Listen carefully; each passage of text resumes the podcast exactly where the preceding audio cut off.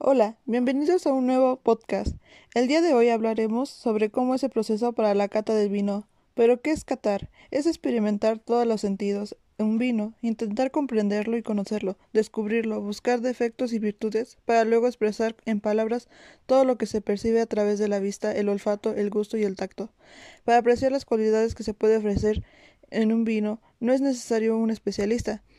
Siguiendo algunos puntos básicos, basta con animarse a encontrar los secretos que encierran una copa de vino, disfrutar y conocer cómo es más sobre la bebida que contiene. Para esto, mis compañeros Jocelyn y Rafael explicarán sobre cómo se debe realizar una buena cata.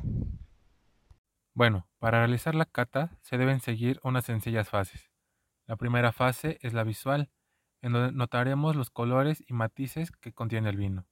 Toda primera impresión se define a través de la vista y los vinos no son la excepción. En primer lugar, para observarlos se necesita contar con una buena luz sobre un fondo blanco. Puede ser sobre una servilleta, un mantel o una hoja de papel. La copa se debe de inclinar a 45 grados para empezar a apreciar sus tonos. En esta fase es importante prestar atención a las tonalidades que van apareciendo, ya que a partir de sus variaciones podremos establecer la edad del vino y saber si se trata de un vino tinto o blanco joven o uno más evolucionado. La segunda fase es la olfativa, los aromas y bouquets. En esta etapa de la degustación se debe buscar en la memoria olfativa, apelar a los recuerdos y encontrar aromas que ya se han incorporado previamente. Pueden ser descriptores primarios, que son los frutales, secundarios de fermentación y terciarios de crianza. Para descubrirlos, lo primero que se debe hacer es introducir la nariz en, la copa aspirando y percibiendo los aromas más ligeros. Luego de una primera impresión, hay que girar la copa reiteradas veces para que el vino libere los compuestos aromáticos menos volátiles. Nuevamente se debe introducir la nariz y hacer inhalaciones cortas pero profundas, suaves pero reiteradas, para que los aromas secundarios y terciarios se desplieguen y con ellos se descubra todo el potencial aromático del vino. La tercera fase es la gustativa. En esta fase podremos apreciar sus sabores y texturas. Este paso es el más placentero ya que es cuando efectivamente se prueba el vino y es justamente en la lengua donde a través de las papilas gustativas se perciben los cuatro gustos básicos, amargo, ácido, salado y dulce. Sin embargo, existen una infinidad de sabores que se pueden encontrar en los vinos y casi siempre están relacionados con los de los aromas de frutas, flores, hierbas, entre otros. En esta fase es recomendable probar el vino reteniéndolo durante algunos segundos en la boca para que revele su textura, consistencia, untuosidad y cuerpo, para así comenzar a descifrar la impresión de la bebida que otorga al final de la boca. La concentración de cada vino también se percibe en el paladar. Los hay con más cuerpo o más livianos. Por ejemplo, si se siente que la boca se llena, sin duda se trata de un vino concentrado. Siguiendo estos tres pasos para la degustación, no solo se disfruta mejor el vino, sino que es posible descubrir un amplio abanico de sensaciones que se irán incrementando sorbo tras sorbo.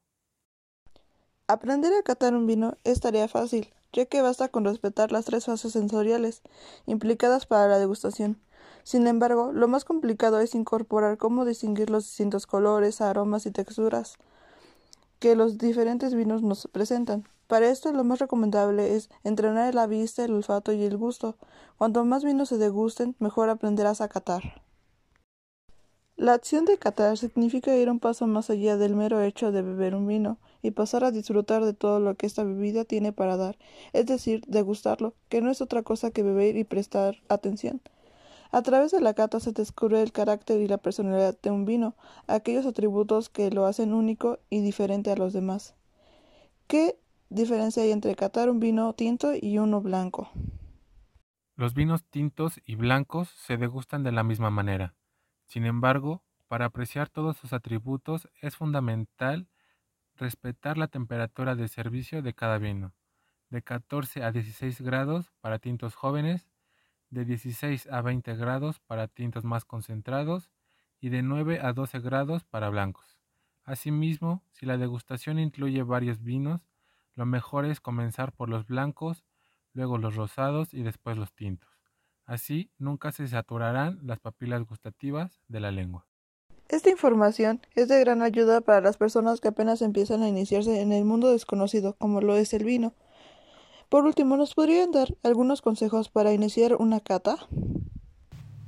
Las copas deben estar limpias sin olores a detergente, desinfectantes o humedad. Para catar, la ideal es la clásica, que posee forma de tulipán, también llamada copa de degustación. Al tomar la copa se le debe sostener por el pie o por el tallo, nunca por el cáliz o cuerpo.